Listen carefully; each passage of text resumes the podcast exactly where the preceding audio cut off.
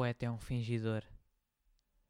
Finge tão completamente que chega a fingir que é dor.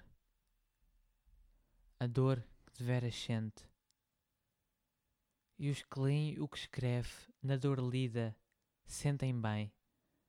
Não as duas que ele teve, mas só a que eles não têm.